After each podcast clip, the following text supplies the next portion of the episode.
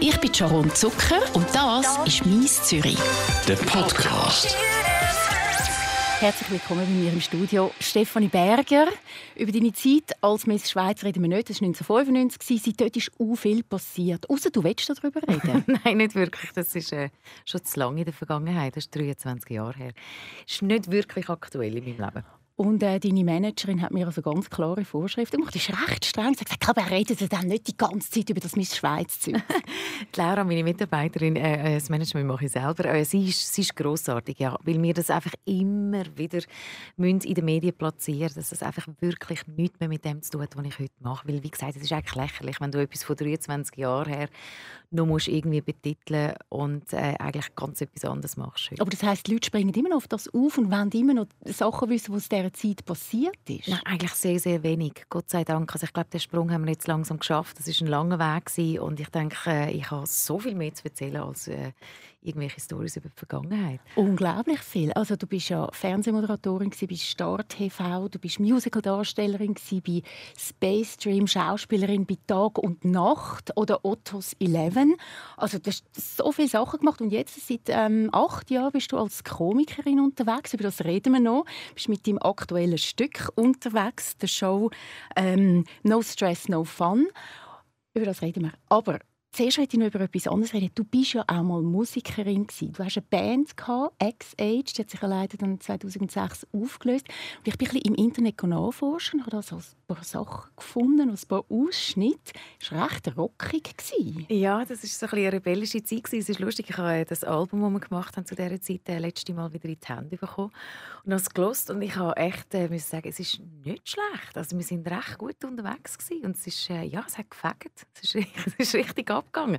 Aber das habe ich wählen irgendwie zu, der, zu dem Zeitpunkt und äh, ja, das heißt, es war eine mega coole Zeit. Das sind drei Jahre, sehr intensiv. Aber du äh, drei Jahre, wieso hast du nicht weitergemacht? Hey, wir haben nicht mehr können. Das ist irgendwie ein Riesenaufwand. Und ich glaube, es gibt kein schwierigeres Business als das Musikbusiness. Und wir haben dann äh, auch müssen, äh, in der Band selber ähm, Musiker austauschen und dann ist es einfach auch schwierig, dann wirklich gute Ersatz zu finden für das. Und irgendwann ist einfach der Punkt, wo ich muss sagen, hey, jetzt noch mal müssen noch mehr investieren, als wir eh schon haben. Und äh, das, was ja rauskommt, ist ja dann auch nicht so groß als Musiker, das wissen wir auch ein bisschen.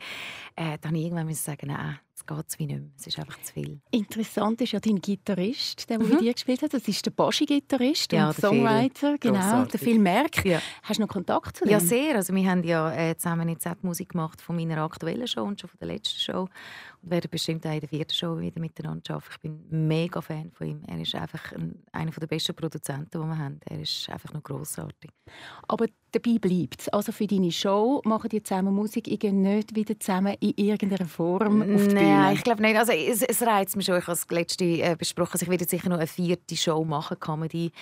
Und dann könnte ich mir aber schon einmal vorstellen, dass ich vielleicht so etwas Musikalisches mache. Also, dass ich einfach eine Comedy mit Musik verbinden und, und vielleicht wirklich dann mal mit Band unterwegs bin. Also das wäre echt eine Option. Also vielleicht geht es doch wieder Eventuell, dann hole ich meine alte Band wieder. Also dann, dann ist ganz klar, die ersten, die ich frage, sind meine Bandmitglieder.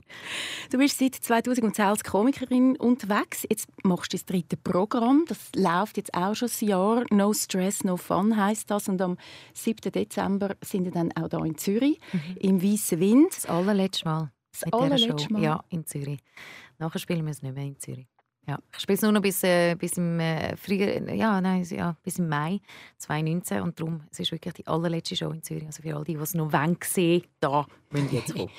ich habe einen kleinen Ausschnitt gesehen davon und ähm, also abgesehen davon, dass ich es sehr lustig gefunden habe, machst du dich ja lustig über deinen Körper. Also du sagst, du bist einfach so ein bisschen gerade und dein Kopf ist zu klein. Und du sagst mhm. einfach wahnsinnig lustige Sachen. Weißt du, wenn ich dich so anschaue, also ich meine, die Beine, äh, die hätte ich gerne. ja. ja, nein, also es ist, es ist so interessant. Oder? Ähm, klar bin ich mit meinem Äußeren sehr zufrieden. Ich mache viel Sport und ich mache es sehr, sehr gerne. Aber ich habe auch meine Schwachpunkte. Also ich meine, meine Brüste sind nicht mehr dort, wo sie mal waren. Wenn du mal gestillt hast, dann kannst du dich einfach verabschieden. Oder? Und ähm, ja, das ist so, ich, ich kokettiere total gerne mit dem. Also einfach, weil, weil es einfach auch für mich ganz wichtig ist, ich habe das gemerkt in der Anfangszeit, ich muss mein Äußeres brechen, sonst bin ich eine Bedrohung. auf der Bühne. Also ich habe das einfach gespürt, auch von, von den Frauen, wie dann, wie dann gerade wenn ich Beine zeige, wie dann einfach die Blicke kommen und ich habe gemerkt, uh, jetzt wird es schwierig und habe dann sehr, sehr schnell müssen eigentlich auf die Schiene gehen, dass ich mich kann brechen und, und, und eben dann auch zeigen, hey, ich habe genauso die gleichen Probleme, unabhängig wie man aussieht, wie ihr alle zusammen auch. Und das ist dann so äh, meine Möglichkeit, Brücken zu schlagen und so, dass, dass ich die Leute abholen kann. Also auch wenn man so gut aussieht wie du und sogar einmal Miss Schweiz ist, jetzt muss ich es gleich noch sagen, dann hat man manchmal auch das Gefühl, oh, ich bin einfach nicht perfekt. Ah, natürlich. Also ich bin, ich bin sehr, nochmal, ich bin sehr zufrieden mit meinem Äußeren, aber klar ist das Thema älter werden äh, groß und, und äh, du schaust manchmal in den Spiegel und über Nacht sind irgendwie 20 Falten mehr im Gesicht und dann denke ich mir sowieso, haben wir Falten im Gesicht, wenn es auf dem Viertel so viel Platz hat. Ich verstehe es nicht. Aber das ist wirklich so ein bisschen, klar, du dich mit dieser Thematik auseinandersetzen. Ich merke zum Beispiel auch, weil ich trainiere relativ viel und her Herd, äh, Knie, die anfangen weh tun, die ich nicht gespürt habe, der Rücken. Also es ist schon, ja, das ist eine Thematik, wo du einfach merkst, so, der Körper verfällt. Also eigentlich sind wir ja auf dem Weg zum Verfallen, oder? Das ist so, ja.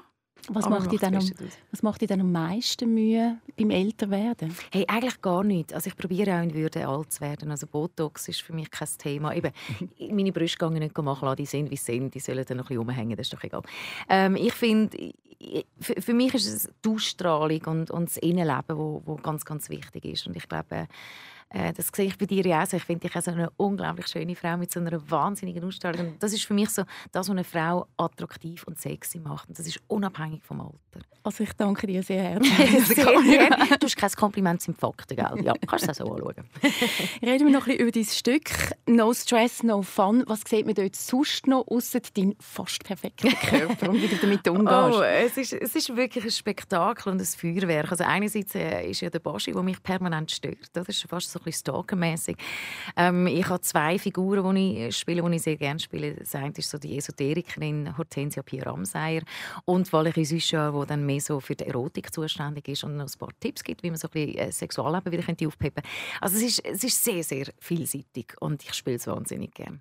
Man hört ja immer wieder, es ist viel, viel schwieriger für Frauen als Komikerinnen können zu bestehen. Merkst du das auch? Nein, äh, und zwar einfach aus dem Grund, ich schaue gerne, was andere machen, aber ich vergleiche mich nicht und ich probiere schon gar nicht irgendwie irgendjemand als Konkurrenz anzusehen, sondern ich probiere eigentlich immer, was andere machen, als Inspiration anzuschauen und, und finde das, was andere gut machen, dann auch so für mich ein Gedanken wert und ich sage, hey cool, wieso nicht die Idee aufnehmen und, und anders umsetzen.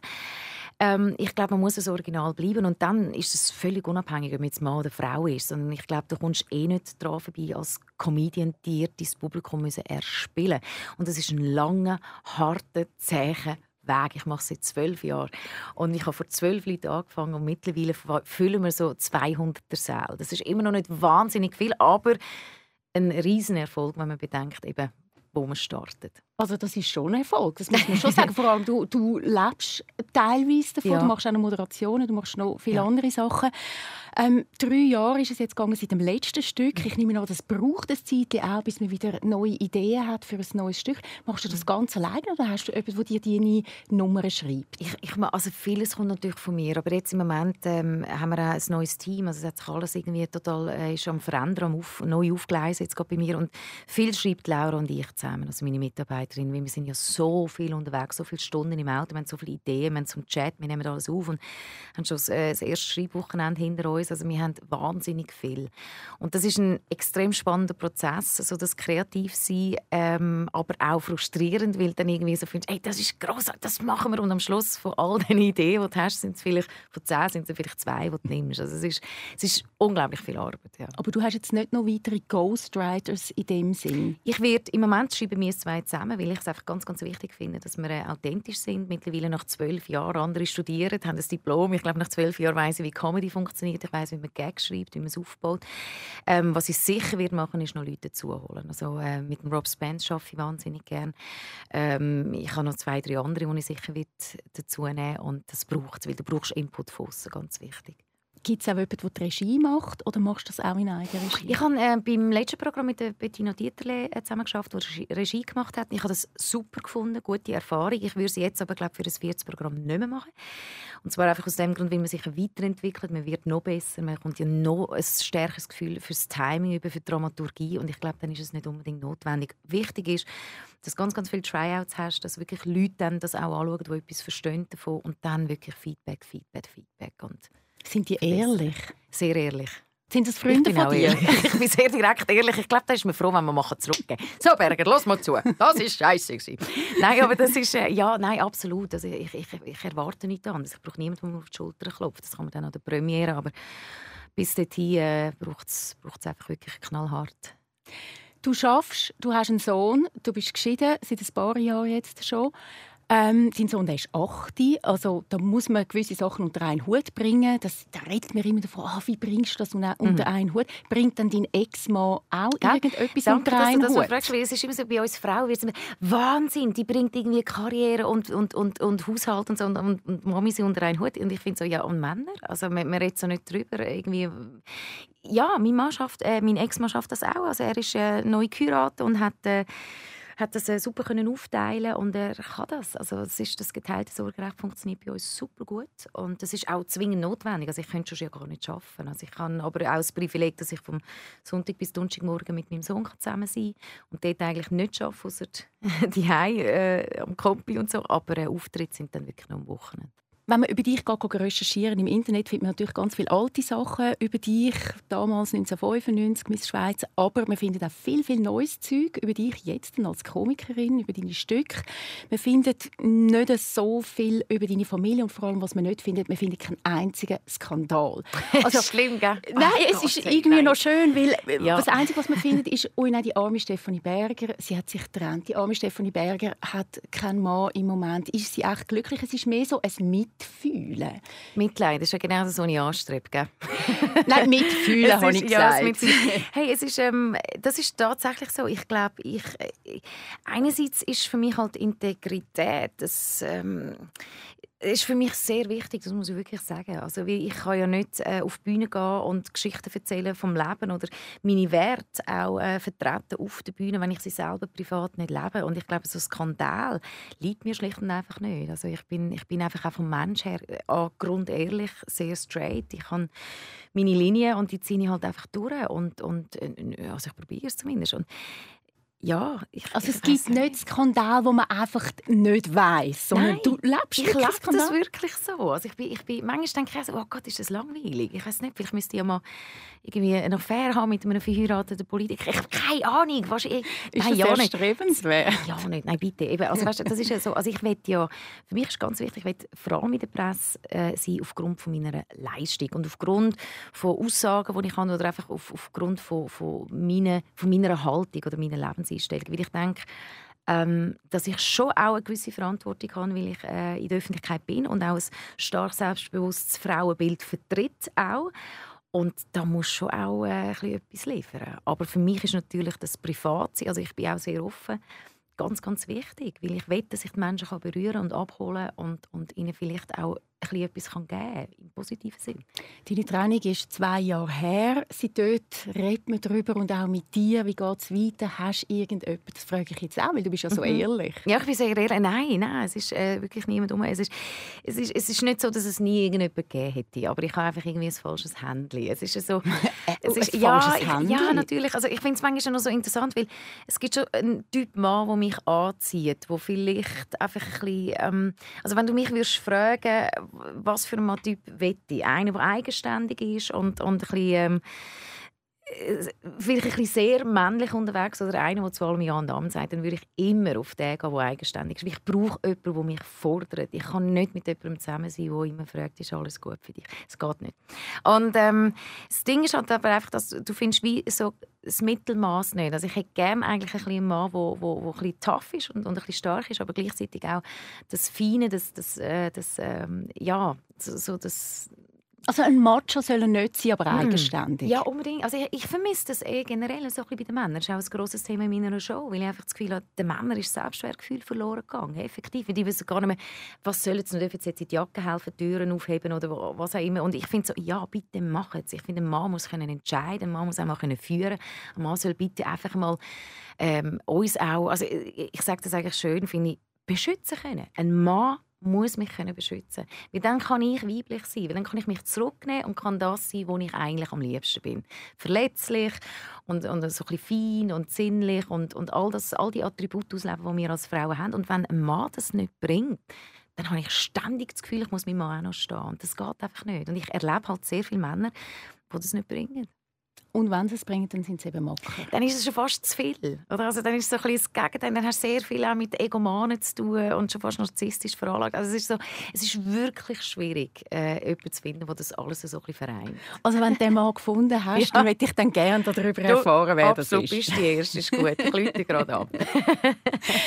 du wohnst nicht in der Stadt Zürich, aber du bist viel in Zürich. Du spielst jetzt auch in Zürich. Am 7. Dezember spielst du das Stück «No Stress, No Fun» mhm. zum letzten Mal. Ja. Was bedeutet dir Zürich?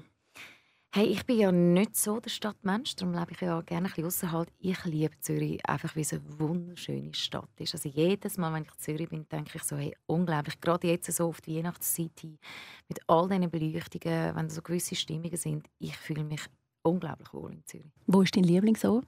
Ist im Fall noch schwierig. Ich habe mir lange Gedanken darüber gemacht. Also ich kenne mich wahrscheinlich auch ein bisschen zu wenig aus. Also ich finde ich find vieles sehr schön. Also mir gefällt Lindenhof und, und der, ganze, der ganze Platz dort und auch, auch das, äh, das Dörfli-mässige. Ich, ich weiß nicht mehr, wie es heisst. Weißt du? Äh, äh, dort, dort, dort beim Fluss. Ja, schön.